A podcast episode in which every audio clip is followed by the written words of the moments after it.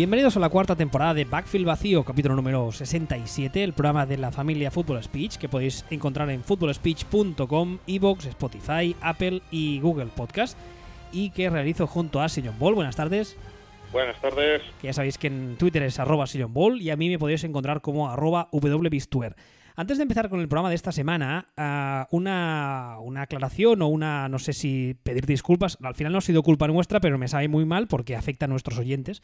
Y es que, como creo que ya sabréis a estas alturas, hemos tenido algunos problemas con los servicios externos. Uh, Evox y Apple Podcast los que parece que han fallado. En principio en Google Podcast y Spotify todo estaba normal.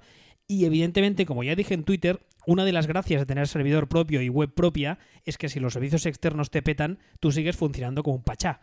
Y es lo que, lo que nos ha pasado. Nuestra web funcionaba perfectamente, el podcast estaba colgado en el servidor que funcionaba perfectamente, se podía descargar perfectamente, pero eh, estos dos servicios que he mencionado antes, Evox y Apple Podcast, no han funcionado esta semana correctamente. En principio, en principio, parece que ya lo he solucionado después de estar toda la semana o todo el fin de semana cruzando emails con el soporte de unos y de otros.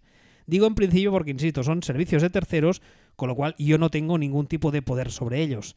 Espero haberlo solucionado Espero que entendáis que no es una cosa que depende de nosotros, que nos disculpéis las molestias y que recordéis, como decía ahora, que tanto Spotify, Google Podcast como nuestra página web propia se pueden escuchar el podcast o incluso descargar el MP3 desde nuestra web si os es más cómodo. Y además también aprovecho para deciros que esta semana recordé, que eso ya lo hice hace un tiempo y en la web está, que si algunos de vosotros aún usan un archivo RSS, lo que se llama un feed, el nuestro actualmente es footballspeech.com barra fit. Fit escrito evidentemente F-E-D-F, perdón, Francia, España, España, Dinamarca.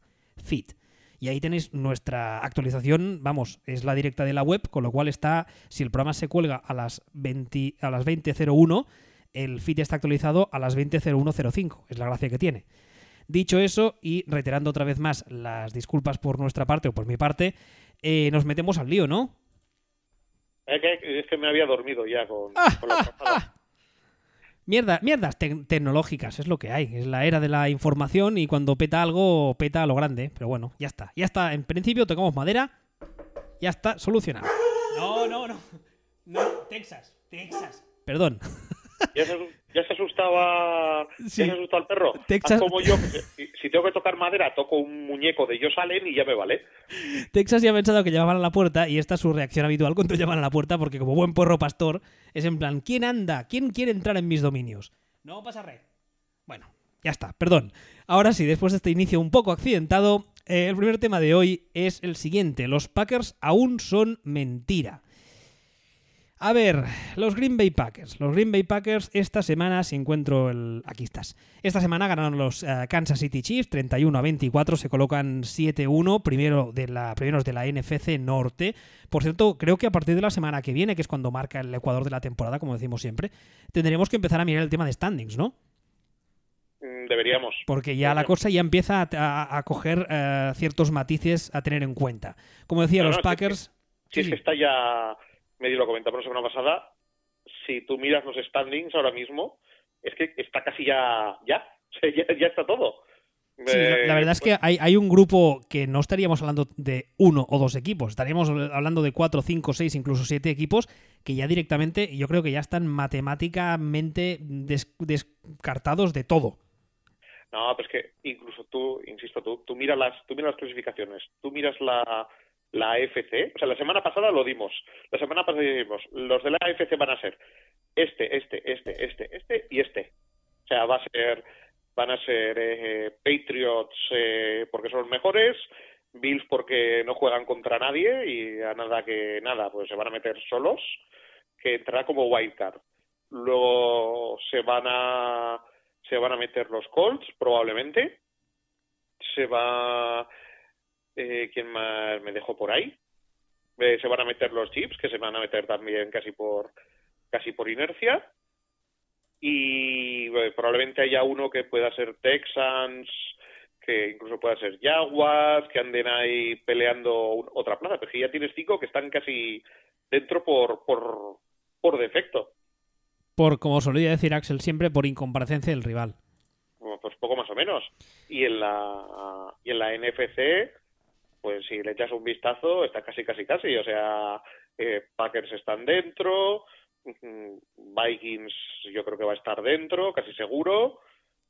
Eh, tienes las hondonadas de hostias que va a haber que va a haber en el oeste, que probablemente sea eh, Niners sea uno y ella tortas entre entre Seahawks y, y Rams para ser para ser el otro que se meta mm, uno de dos entre Eagles y Cowboys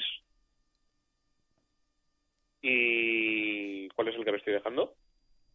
Ah, y los Saints. O sea, quiero decir, al final de, de 12 equipos de playoff, yo creo que hay nueve plazas que ya están.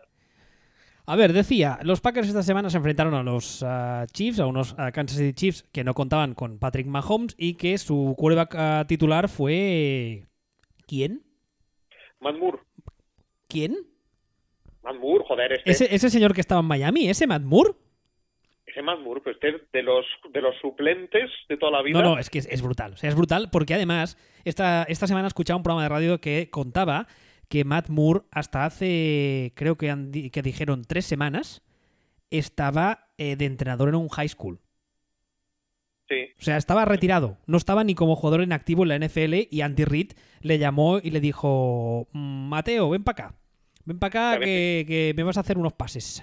También te digo una cosa, me parece de lo mejorcito que hay en, en su posición como, como quarterback suplente Hombre, a ver, en la NFL. em, este partido de, de Kansas City en general y de Matt Moore en particular, em, yo creo que eh, ofrece tres, tres ideas clave. La primera, que quizás la más discutible, y es que Matt Moore, como tú decías ahora, siempre ha sido, a lo, largo de su carrera, siempre ha sido un, un suplente justito. No le podías ganar que te ganase eh, seis partidos seguidos él solo, porque posiblemente no podía hacerlo. Pero mm, teniendo en cuenta que hay muchas cosas sueltas por esta liga que son cáncer de sida, pues Matt Moore es un tío que, bueno, que más o menos. En segundo lugar, eh, yo creo que una semana más Andy Reid se reafirma como... Quizá no tan... Es curioso porque la gente no le tiene tanto como gurú ofensivo porque yo creo que no hace nada innovador ni nada muy moderno, pero a nivel de play call y a nivel de uh, X's and O's, como se suele decir, de preparar un partido, es, es de los mejores de la liga.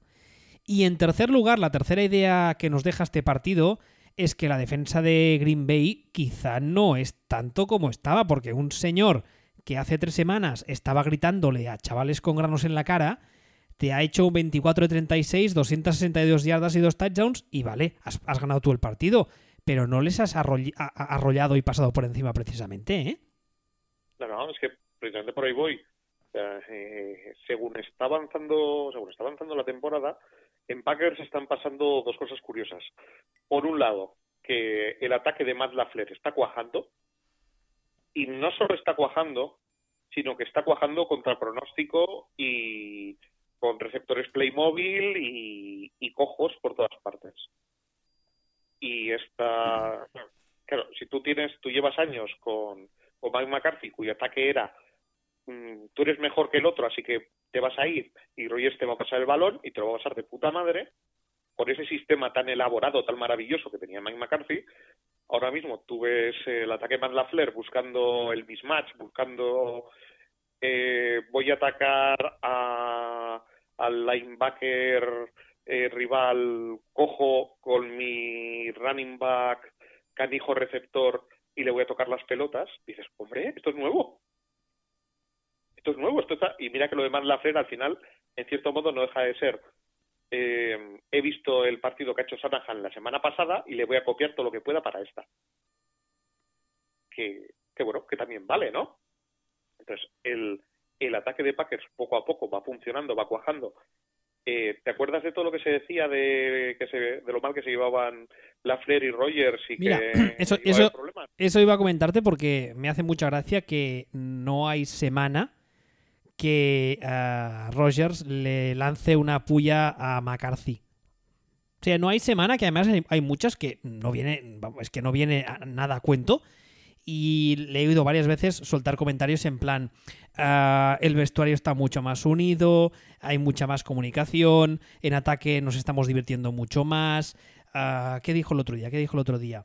Eh, hacía falta ah, sabia, no dijo sabia nueva, dijo sabia joven, refiriéndose a la Flair y tal. O sea, se- e- e- es como, como un ex rencoroso, es una pasada. Se- cada, Sí, cada semana caen un par. El otro día hubo una sobre que ahora a los jugadores les deja, la Flair les deja escoger la música que ponen en el, en el partido, en el vestuario. Ah, y que mira. antes solamente les ponían música tipo NFL y que ahora les dejan eh, y entonces ahora pues salen salen mucho más motivados y mucho tal esto y que eso lo dejan claro a los jugadores y se preocupan de cosas importantes como la táctica. Esa, esa no, no la oí, pero vamos, es, es- Fue- la verdad es que gra- fue grandiosa. Es que ligado con lo que tú decías, ¿no? Que cuando empezó la temporada, una de las cosas que más se habló y que la gente más teníamos, eh, más nos, más, más dudas nos generaba, era el tema este, el tema de cuál iba a ser la relación eh, Rogers-Lafleur, más que nada, sobre todo teniendo en cuenta eh, el run run que lleva años eh, sonando, el, el artículo que se publicó el año pasado, que os acordáis, hicimos un, un programa entre comillas especial para, para hablar de ello. Ah, y la verdad es que, oye, a, día de hoy al menos, yo no sé si las cosas empiezan a funcionar mal, cómo será esa relación, pero a día de hoy ah, pinta que se entienden la mar de bien. Sí, bueno, sí, sí, sí, de hecho es lo que ya comentamos en aquel programa. O sea, era que leías la entrevista, leías el artículo, leías, leías todo lo que tenías que leer y la sensación era que, que Rogers había acabado harto de McCarthy. O sea, ya casi en lo personal, o sin casi, había acabado hasta las mismas narices de, de McCarthy. Y to- todas las cosas que se le achacaban a Rogers eran cosas de, mira tío, estoy harto de ti.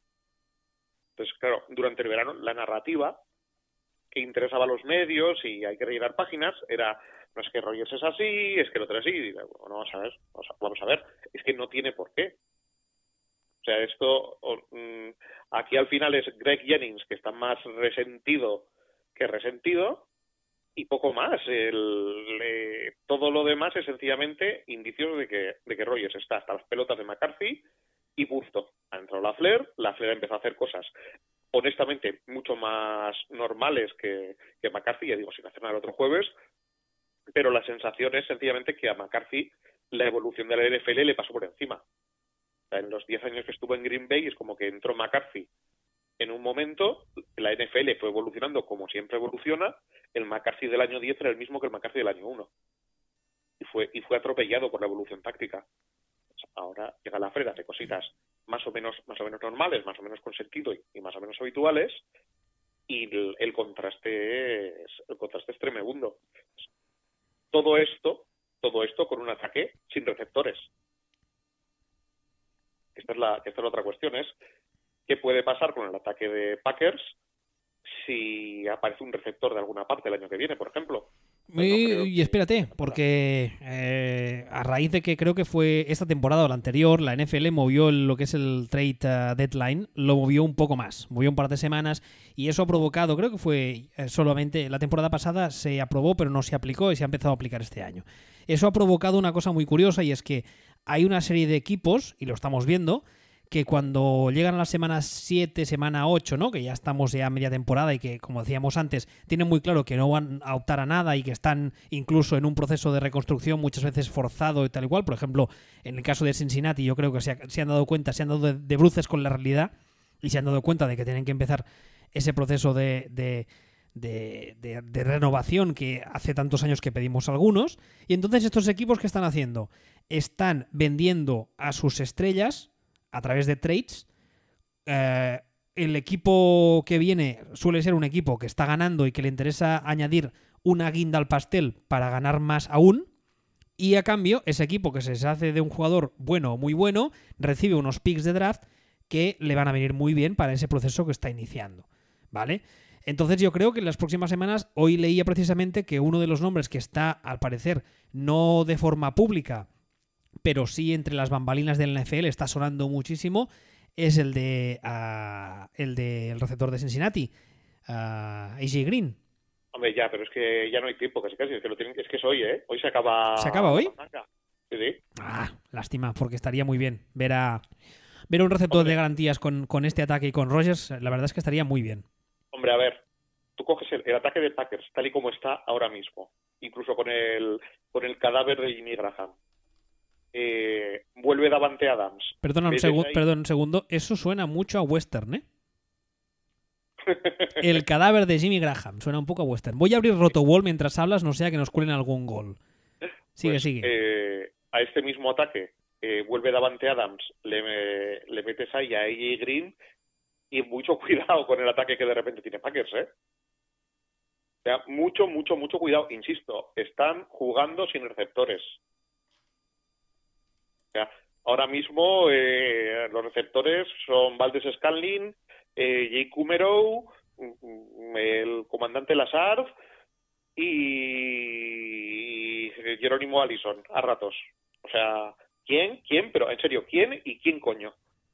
Jake Kumero como nombre me encanta porque tiene un nombre tan de poli de pueblo. A mí me, a mí me encanta el apodo de Touchdown Jesus que le han puesto. ¿Touchdown Jesus? Eso no, no, no, no me he enterado. Sí, tú, tú le miras la foto y lo entiendes, porque parece, parece el, Ah, pues sí. el, el Jesucristo del buen rollo de las películas de Kevin Smith. Pues sí, sí que es verdad. Tiene, Pues el- tiene un poco de aspecto hipster ¿eh? también. Sí, un poco, un poco. O de líder de secta en En, Wyoming. Wa- en- en Waco también, sí. Sí, sí, sí, sí. completamente. Pero, pero bueno, el, el caso es que con esa gente el ataque de Packers está, está funcionando y están haciendo, están haciendo muchitas, muchas cosas y tira bien. El problema es la defensa. Que la defensa desde el, desde el minuto uno, ¡oh, la defensa de Packers! Y, y decíamos nosotros que, que, ha sido a Trubisky, ¿eh? Que al que ha secado ha sido a Trubisky.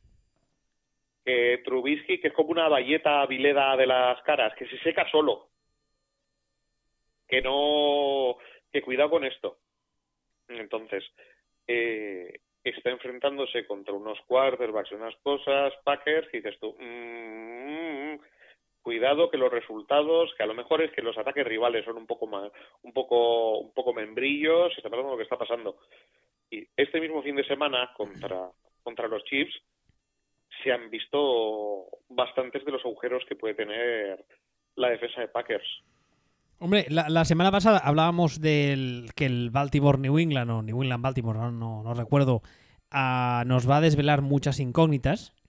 Y en el caso de Green Bay, eh, en dos semanas le viene o va a San Francisco.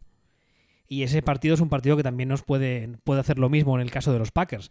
Puede enseñarnos muchas de las cosas que la gente no ha sabido o no ha querido o no ha podido ver. Porque aparte de que la Flair mm, se le podría considerar alumno de, de Shanahan Jr. Hombre, claro, es, es 100% alumno de Shanahan Jr. Porque eh, estaba la Flair bajo McVeigh, bajo Shanahan, ¿verdad? O sea, la Flair estaba, De entrenador de quarterbacks bajo... No, estaba, eh, a ver, estaba Shanahan padre, sí. debajo de Shanahan padre estaba Shanahan hijo, y de Shanahan hijo al mismo nivel colgaban McVeigh y la Flair. Vale. Pues entonces, eh, aparte de que es eh, maestro contra alumno, es que los Niners, como ya dijimos la semana pasada, que creo que luego están en el guion, están, están muy enchufados y será un partido muy interesante, sobre todo para ver a nivel táctico eh, las carencias que tienen estos Packers, que como tú decías ahora esta semana ya hemos visto algunas. Sí, es, es un tema. Al final, el, el hecho de no tener receptores les va a acabar mordiendo en el culo.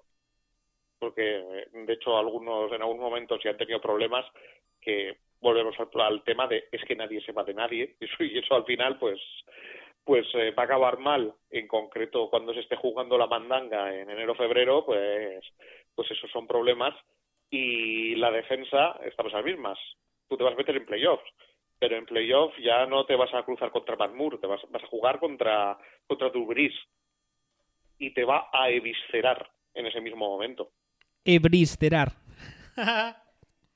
¿Sabes? Que va a ser, ahí vas a, tener problemas porque tienes tienes a un, un problema con los linebackers interiores, tienes ahí a Blake Martínez jugándolo todo, y entonces aquí cuando sale alguien y te dice, pero es el que más tackles hace de la NFL, digo, me parece muy bien, me parece muy bien, pero Blake Martínez viene a ser como estos pivotes que ponen los ayuntamientos para que los coches no aparquen en las esquinas, por ejemplo, o no pasen a una calle peatonal. Esa misma función tiene. Es un, es un bulto razonablemente voluminoso plantado en medio de un sitio por el que uno espera que transite alguien y si ese alguien colisiona contra él, se detiene. Pero si viene un niño con patinete, lo pasa por al lado y ya está. Exactamente. O, o desde luego no esperes que el pivote ese reaccione y diga, oh vaya, van a correr por aquí, voy a correr hacia adelante para minimizar la ganancia de yardas. No, no porque, porque no le da. O sea, no, no, no, no le da y, y no le da y llega hasta donde llega. Entonces tienes ahí un problema y luego hay otra serie de otra serie de cuestiones en la línea defensiva, pues que algunos están jugando bien, otros están jugando no tan bien y algunos están jugando regular. Y, y claro, aunque la secundaria está funcionando bien o muy bien, no hay secundaria que aguante si el quarterback rival tiene todo el tiempo del mundo para, para, para llegar, ¿no? Entonces, o los Smith funcionan mejor mejor que en los 80 sus homónimos ingleses o, o van a acabar teniendo muy muy serios problemas como los tuvieron el otro día. Había momentos que Matt parecía Steve Young. Em, si te parece, antes de pasar al siguiente tema, un apunte que desarrollaremos al final. Haremos una sección así de breves. Porque, por ejemplo, acabo de abrir RotoWall y la primera que me sale es que los Jets están intentando tradear de forma bastante activa a Livion Bell antes del trade deadline, que es hoy a las 4 de la tarde, hora de Estados Unidos. Eh, ¿Quieres que lo comentemos? si quieres. A ver, eh, cosas muy, muy, muy, muy tontas que se puede hacer. Como dice, como dice la juventud, la chavalada hoy en día. LOL. No te gastes dinero en un running back. LOL. No te gastes dinero en un running back. Y encima dice que ah, dice el hecho de tradearle a media temporada dejaría para los dos siguientes años una cantidad de dinero muerto de 14 millones de dólares. Sí, sí, es que es, es que es, claro, porque es que el signing bonus ya se lo has pagado, te lo tienes que comer en dinero muerto. Es que es, es- por esto, por esto hay franquicias bien llevadas y por esto hay franquicias mal llevadas. Es que, es que, es que es acojonante, es acojonante que al final vamos a llegar a que en el puteche, siendo una casa de putas, más o menos sabían lo que estaban haciendo. Tenían razón, la madre que los parió. No, o sea, quiero decir, eh, dice, vale, ha sido una casa de putas, ha sido tal, ha sido cual, ha sido, ha sido esto, lo otro, pero pasan los años, pasan los años o pasan los meses y acabas diciendo, oye, pues, pues al Tomlin este a lo mejor premio Nobel de la Paz, ¿no? O a lo mejor, o a lo mejor se ha equivocado y su trabajo era trabajar de negociador de rehenes eh, para, para el FBI, ¿sabes? O sea, esto de, de sí, eh, yo te mando unas pizzas, pero a cambio dame unos heridos. O más bien, sí, am, yo te yo te doy unos unos touch, eh, uno- unos toques en ataque, te doy unos controles en ataque, pero a cambio no me toques los cojones durante tres semanas, Antonio. O sea, eh, más o menos eh, esto esto eh, lo vamos intuyendo igual que vamos intuyendo esto también es lo de pues pues evidentemente aunque esto esto no hacía falta intuir mucho evidentemente el que decide no pagar al running back es el listo siempre Siempre. Ay, qué cosas tú. Qué cosas. Luego volvemos a los breves porque hay varios que creo que son dignos de mención. No sé si quieres añadir algo más de tus Packers o...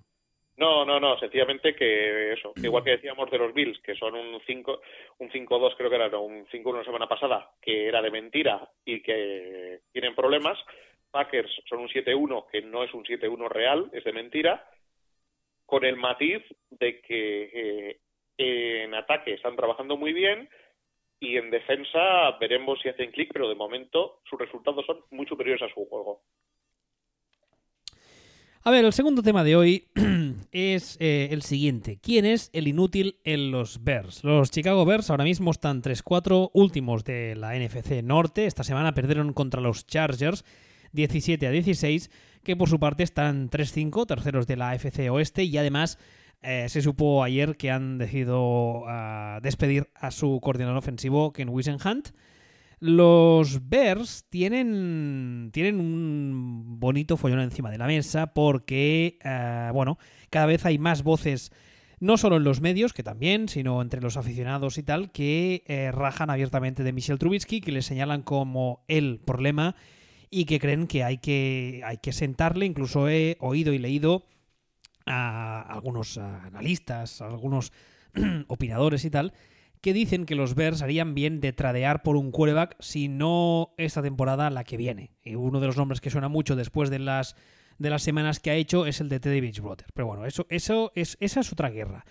Pero lo que creo que tú planteas, y corríjame si me equivoco, es que no tienes muy claro si el inútil o el mayor inútil es Trubisky o es el señor que está en la banda. ¿O me equivoco? Yo lo tengo clarísimo, pero eh, lo que el run run ahora mismo ya no es Trubisky, es Nagy. y yo voy más allá. Eh, Nagy fue el que decidió vender hasta la hasta la sede del Chicago Tribune para, para conseguir a Trubisky en aquel draft. Y creo que no, ¿no? No sé, o sea, es que, ah, es que están, se están pegando unos palos en Chicago que, en primer lugar, mm, no sé si son conscientes allí de detalles sin importancia, como que tu defensa la ha montado Big Fangio y Big Fangio se ha alargado, detalle uno, lo que quiere decir, y aparte, si tú tienes un año una defensa históricamente buena, lo normal es que baje un poco por una cuestión estadística, o sea, mm, mm, ni Messi hace todos los años exactamente igual de buenos. O esto es normal. Y eso, parte uno. Parte dos, mm, si tu problema es Trubisky, a lo mejor deberías mirar al que lo ha seleccionado y ha hipotecado la franquicia para seleccionarlo. Y no solo eso, si tienes un problema cerebral que cuando tú seleccionas a alguien en el pick 2 mm, te hace eh, mm, negarte a ver que es un inepto durante años o te hace decir, no, es que está en formación, que tiene 25 años, no, que está en formación. Que, que, es que, no, que es que el, niño está en la ESO, sí, está en la ESO, pero ha repetido 17 veces, tiene 34 años. Ya, vamos a, vamos a centrarnos. Y luego está el tema de Nagy, que también es perfectamente posible que Nagy pues sea un poco, un poco inútil, ¿no? Aunque a mí no me lo, aunque a mí no me lo parece. Pero aquí, mínimo, mínimo, mínimo, hay un inútil. Mínimo tal vez dos y a lo mejor tres. El tema está en que, tal y como yo lo veo, mm, en los últimos años hemos visto varios, eh, varios gurús. Antes hablamos, de Shanahan.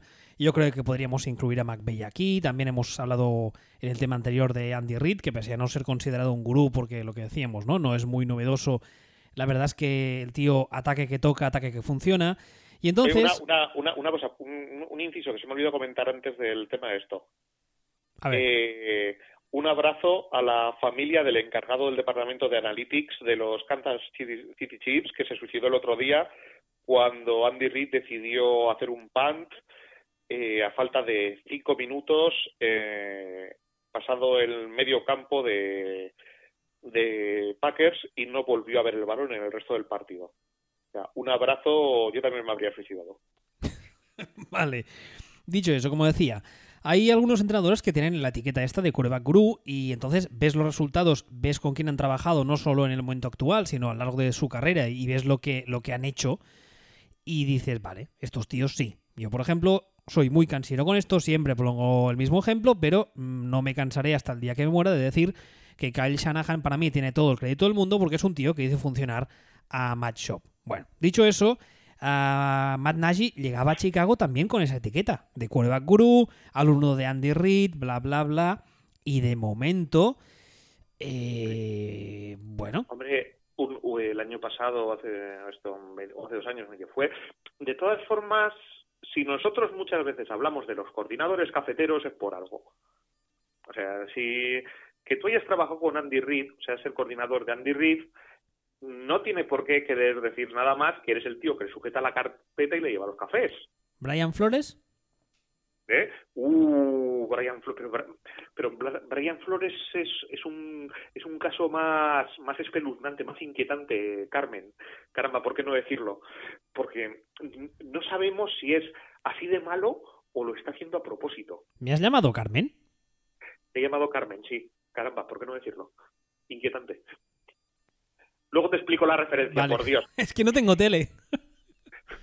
ya me he dado cuenta, ya. Intuyo que es algo de la tele, ¿verdad? Algo de la tele, Vale. sí.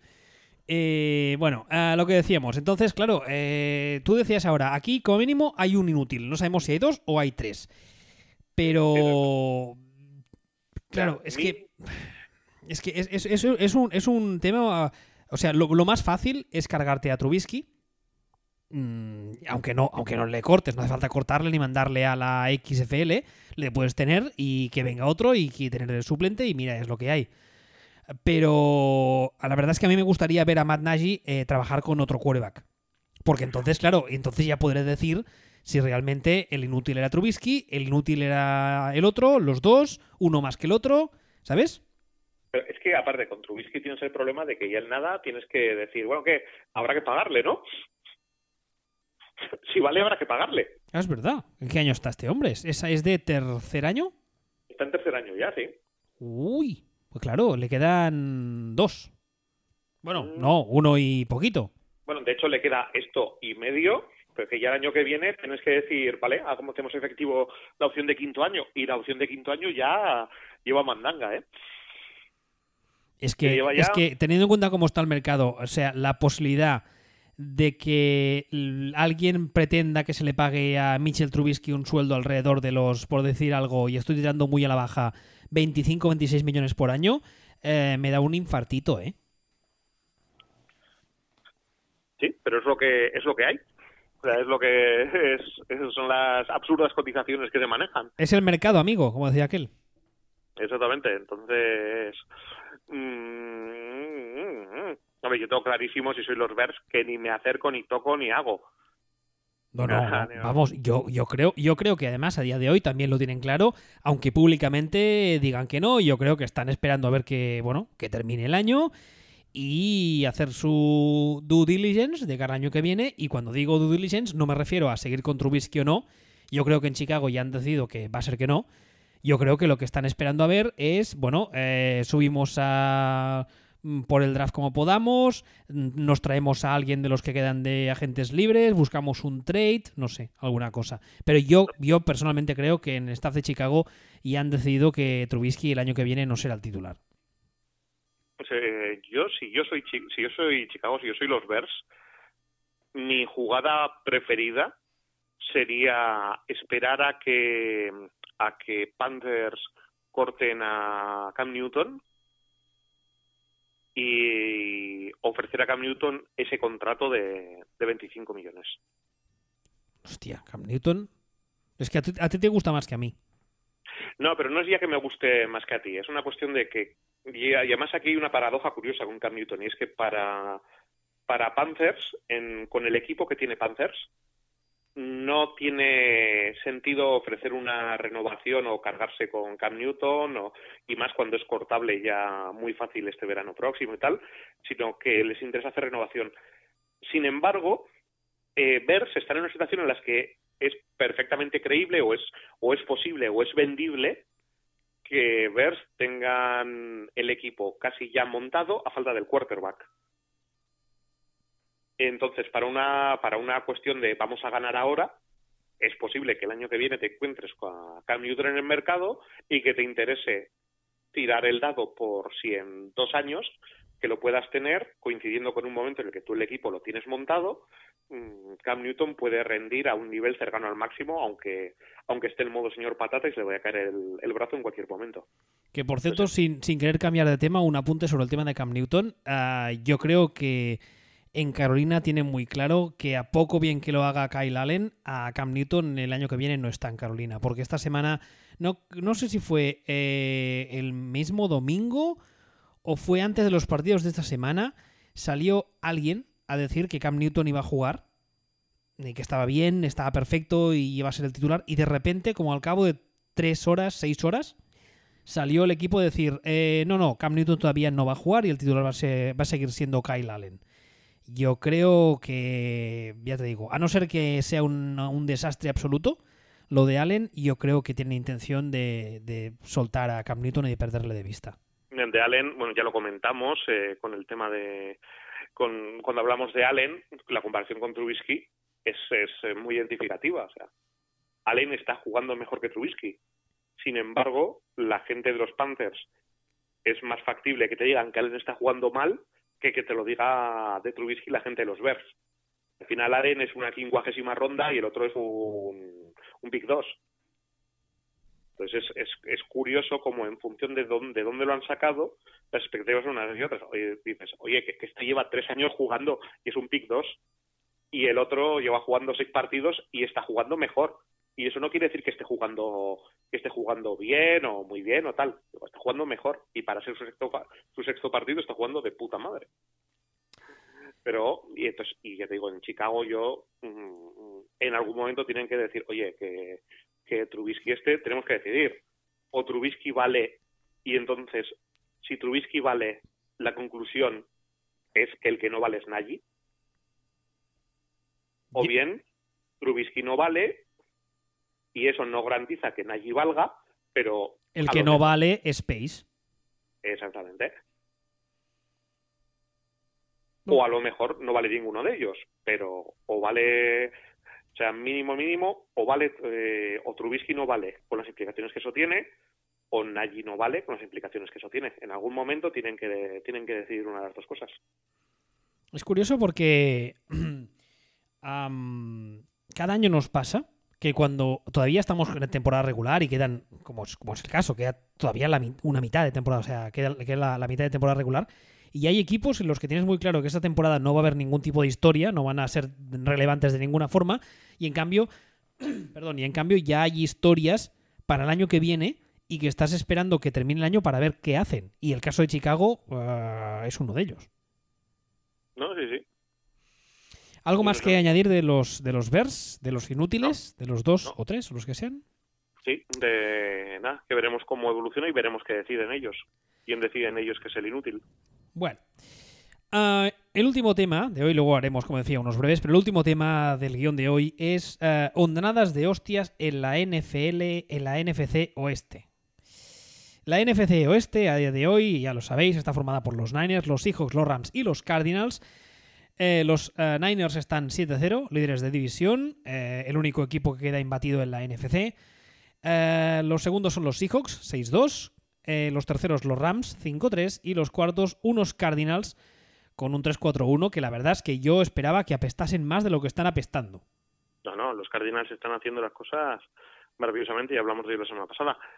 Pero yo, sobre todo, que lo que quería contar es que aquí, entre Seahawks, Rams y, y, lo diré, y Niners, uno se queda fuera de playoffs.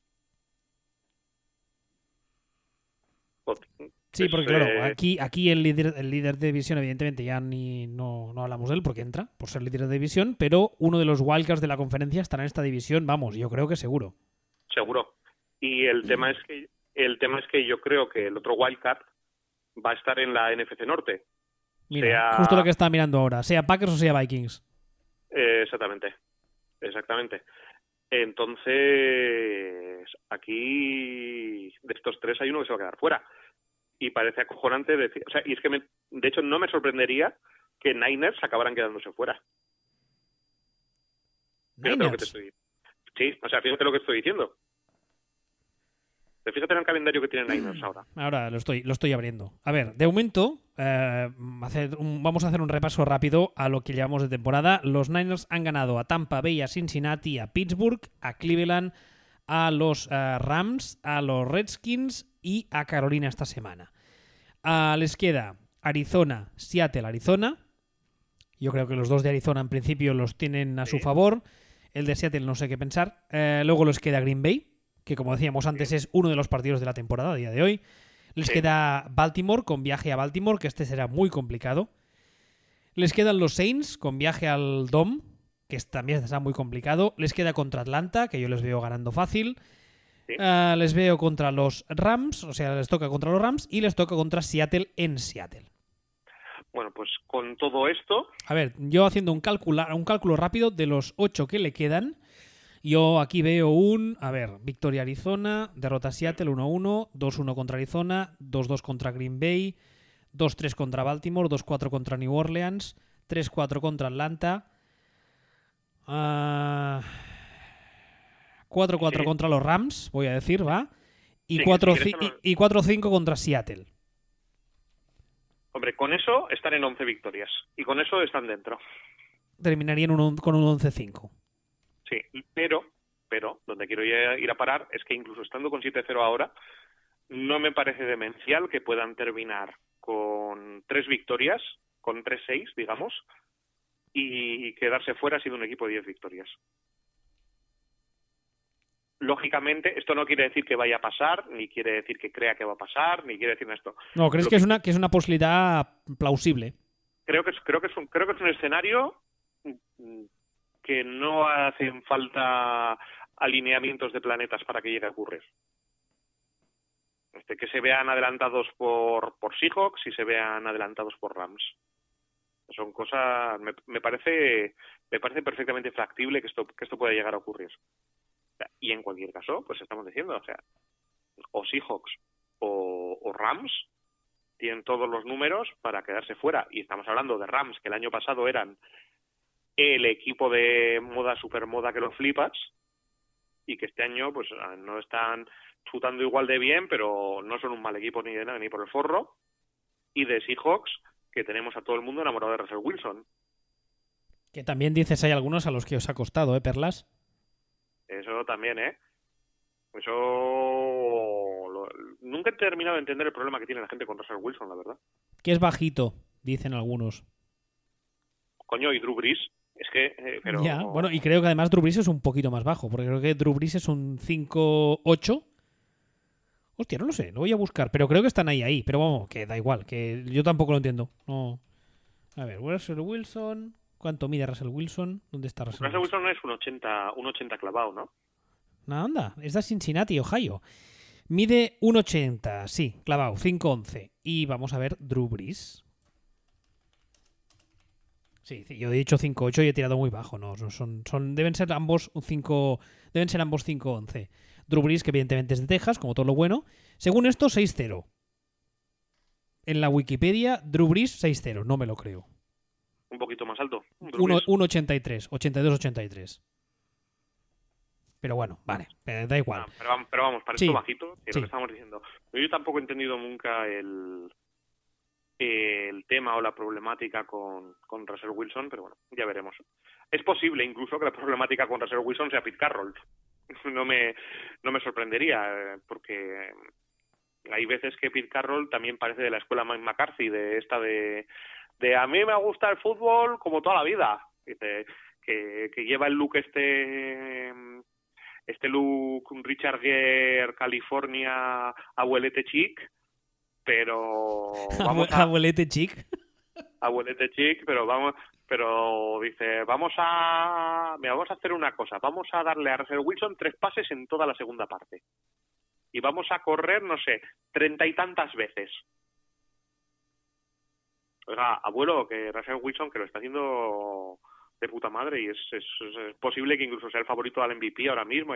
Que voy a correr treinta y tantas veces porque así es como se hace ¿Pero tú crees que es Speed Carroll?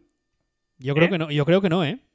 Yo creo que el ataque de Seattle desde hace eones, bueno, desde que llegó Pete Carroll, es un tío que le ha dado muchísima manga ancha a sus coordinadores ofensivos y yo creo además que eso es, es marca de la casa Schottenheimer. Ya lo era el padre y el hijo es el mismo patrón.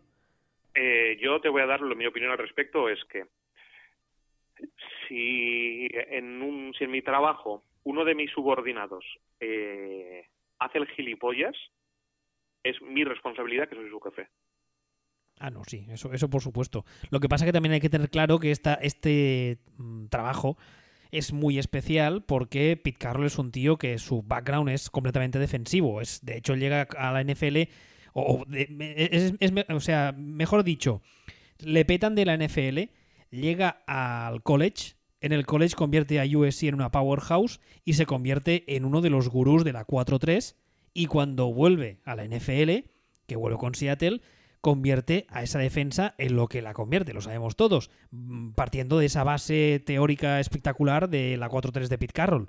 Entonces, el ataque, eh, sí, lo que tú dices es cierto, pero, Sí, pero- claro, a ver tú puedes tú puedes contratar a, a yo que sé a, a William Hunt de coordinador ofensivo o puedes contratar al que tiene al que has contratado tú eh, a Schottenheimer. Entonces, mm, eso también retrata que es lo que quieres.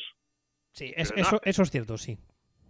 Al final dice, no, pero es que, es que corre no, pero es que yo, pero es que yo no me ocupo la defensa. A ver, imbécil, eres el head coach, no eres el coordinador ofensivo o defensivo, es el head coach. Lo que haga tu coordinador es tu puto problema. Eso, eso, eso es cierto, sí. Entonces, eh, entonces, de cara a esto, mm, y Seahawks, pues hay veces que, que se comportan como si su quarterback fuera Bronco Nagurski. Y había veces que dices, bueno, es que la línea y no saben proteger y podía haber una justificación o podía haber... Pero según van arreglando cositas y el equipo está como está, pues hay veces que dices que, que, que yo creo que le tienen con el protocolo Ruedines todavía a Russell Wilson y no tendrían por qué. O sea, debería, el equipo debería vivir de él. Pero vamos. Y, y aún así, y, y con volviendo antes, y aún así que estamos hablando de, de líder posible MVP, pues lo mismo se nos va afuera. La verdad es que esta división, si vieron las demás por encima, mmm, yo creo que es la más, ahora mismo la más interesante de la NFL en, en, en total, ¿eh?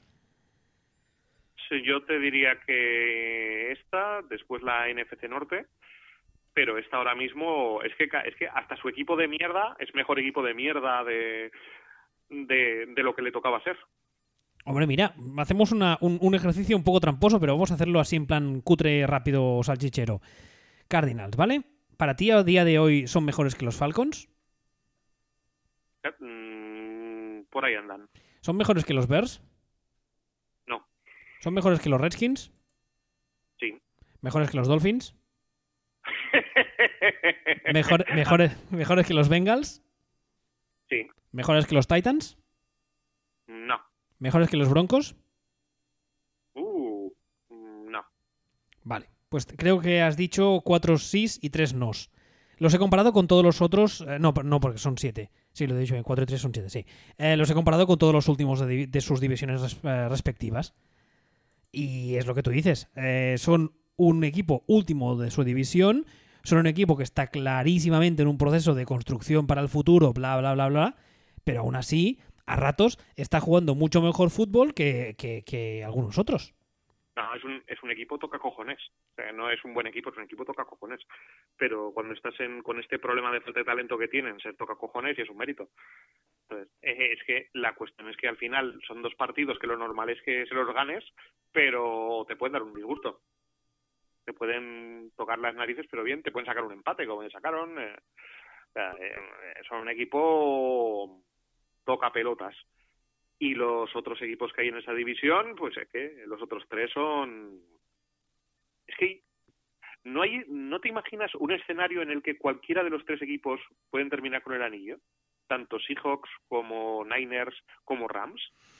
De Rams a día de hoy lo veo un poco más complicado, pero vamos, si me dijeras, mira, vamos a poner dinero, yo no te diría en plan, estás loco, voy a hacer que te internen y que te hagan una evaluación psicológica aunque lo veo más complicado. Pero en el caso de Seahawks, teniendo en cuenta quién es su quarterback, teniendo en cuenta quién es su head coach, y en el caso de Niners, teniendo en cuenta cómo están jugando, y tanto. No, o sea, y, eh, pero no es tanto el tema de apostar, sino tú imagínate, haz un fast forward y plántate en febrero. Y, y, en febrero no te imaginas perfectamente diciendo, oye, pues fíjate, al final los Rams hicieron clic cuando tenían que hacer clic, se metieron en playoff y lo ganaron. Me, a ver, podría ser, insisto. Pero el problema es que tienen, van a tener delante, no te diré sí o sí, pero hay muchas posibilidades que tengan delante a Belichick. Es que todos van a tener delante a Belichick en algún momento. Y por cierto, un detalle sobre Belichick. Uh, Belichick tiene la costumbre de llegar a la Super Bowl siempre. No tiene la costumbre de ganarla siempre. Hombre, no, claro, porque entonces si no ya sería en plan, bueno, dadle el anillo a este el 2 de septiembre y nos vamos de vacaciones. Sí, pero quiero decir, es, o sea, es el mejor entrenador de la historia, la mejor dinastía de la historia, todo de la historia, pero a ver, que la Super Bowl también las pierde. O sea, que, que, es, que es humano. Es lo que, es lo que, quiero, es lo que quiero decir. Que, que, que ha perdido una Super Bowl con, con los Eagles hace, hace cuatro días. También es verdad. que ha perdido Super Bowl con Eli Manning, ahí casi por costumbre.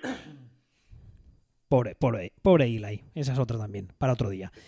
A ver, ¿quieres que, ¿quieres que hagamos un repaso así muy rápido de las noticias que hay ahora mismo en Rotowall? Más que nada porque no nos con ningún gol, que son un poco cabroncetes y tienen la tendencia a sacar cosas cuando ya no estamos grabando. A ver, eh, vamos a ver. Lo de Livion Bell ya lo hemos dicho antes, no hay novedad de momento. Eh, parece ser, pues eso, que los Jets están intentando tradearle activamente, como suele decirse, antes del trade deadline, que es hoy a las, eh, a las 22, 22 horas para, para España, peninsular. ¿Vale? Luego, mmm, Flaco dice aquí que se va a perder entre 5 y 6 semanas. Flaco, es, Flaco, lo de Flaco es maravilloso. Pero Flaco es maravilloso. Flaco sale a, sale a rueda de prensa, se pone a rajar de Big Fangio y automáticamente tiene una lesión en el cuello que le impide jugar el resto de la temporada prácticamente. Sí, es curioso, sí, es curioso. O sea, a ver, que, vamos a ver, que, puede que puede ser una coincidencia y esto. yo lo primero que pensé cuando escuché a Flaco fue si, si yo soy Fangio, no juega conmigo en la puta vida este tío más. Nunca jamás. O sea, esa rajada me la pega Rogers y me tengo que tragar la bilis y le tengo que seguir poniendo, pero la, pero la pega flaco. Voy donde voy donde John Elway y le digo, mira, vamos a ver, mira, en lugar de flaco, vamos a coger a este chico, este, este se llama Groot, lo ponemos aquí de quarterback, tiene más o menos el mismo tipo y altura que flaco y lanza igual de bien. Y ya está, ala, largando. La verdad es que es, es Caramba, perdón. Es muy curioso el hecho de que Flaco salga a rajar eh, como si todo fuese culpa de los demás. Es que a mí me, fascina. Y me fascina la gente de los, de los Broncos dándole la razón a Flaco. Sí, eso, eso tampoco no acabo de pillarlo, pero no sé. Eso, eso me parece, no, porque es un competidor y es tal, y lo que ha dicho, claro, la gente, al final la gente de, la gente de allí, de, Broncos, está hasta las pelotas del equipo, ve, ve, que el equipo no funciona ofensivamente y está con el problema de siempre, o sea, la gente, eh, mira a su equipo y dice, joder, tendríamos que jugar bien. no, a ver, tú, vamos a ver, pero, pero tú te has fijado en, la plantilla que tienes. Pero tú, pero tú te has fijado en lo que tienes. Que, que, tu receptor bueno es Emmanuel Sanders. Y Emmanuel Sanders, que esto cuando la gente pide fichajes también hay veces que se olvida, cuando, por ejemplo, para Packers la gente pide el fichaje de Emmanuel Sanders, no sé si la gente es consciente de que lo que ficharía es a Emmanuel Sanders apóstrofe 2019, no a Emmanuel Sanders apóstrofe 2015, que no son el mismo jugador. Que no son el mismo jugador. Y entonces, y la gente de la gente de ahí, la gente de Broncos, mira la planta y dice, joder, es que, es que jugamos muy mal en ataque. Pero, pero, ¿qué tienes? ¿Pero qué tienes? Y te has dedicado a gastar picks de primera ronda en quarterbacks altos, solo por el hecho de que eran altos. Por cierto, una noticia así muy rápido y la verdad es que muy graciosa. Dice, el titular dice, los, los Cowboys anticipan que Michael Bennett hará lo que hacen los otros jugadores de los Cowboys cuando suene el himno. Como queriendo decir. Hemos hablado con él y se va a portar bien. Exactamente. Y un tuit de hace un ratito que dice que los Falcons ah, han cortado a Matt Bryan, el kicker, esta mañana. ¿Por qué? No sé. Es lo que dice aquí. Y no tengo más noticias estas de última hora, o sea que, bueno, en lo que tardamos en editarlo y subirlo, evidentemente sacarán algún bombazo para jodernos la marrana, pero bueno. Probablemente, pero tampoco te creas que tampoco te creas que va a haber mucho lío, porque al final la mayoría de los equipos están muy atados por, por el límite salarial. Entonces, el, y me refiero a los equipos con, con aspiraciones digamos, están ya con el límite salarial muy apretado. Hace, hace nada, lo ha comentado Belichick, que no espera hacer gran cosa porque tampoco pueden económicamente. Pues están, porque están como están y los únicos que, que se van a mover o van a querer mover y ofrecer cosas son estos equipos que ya están atados. Así que no, no espero mucho asunto. Pero bueno, siempre siempre puede haber sorpresas, siempre puede haber alguno que se vuelve loco, siempre puede pasar pues que los Giants, no sabes por qué, le, que no van a ninguna parte, sigan como comportándose como si sí estuvieran yendo a alguna parte y se dediquen a hacer movimientos de ganar ahora sin absolutamente ningún sentido y, vayan a buscar jugadores de los Jets.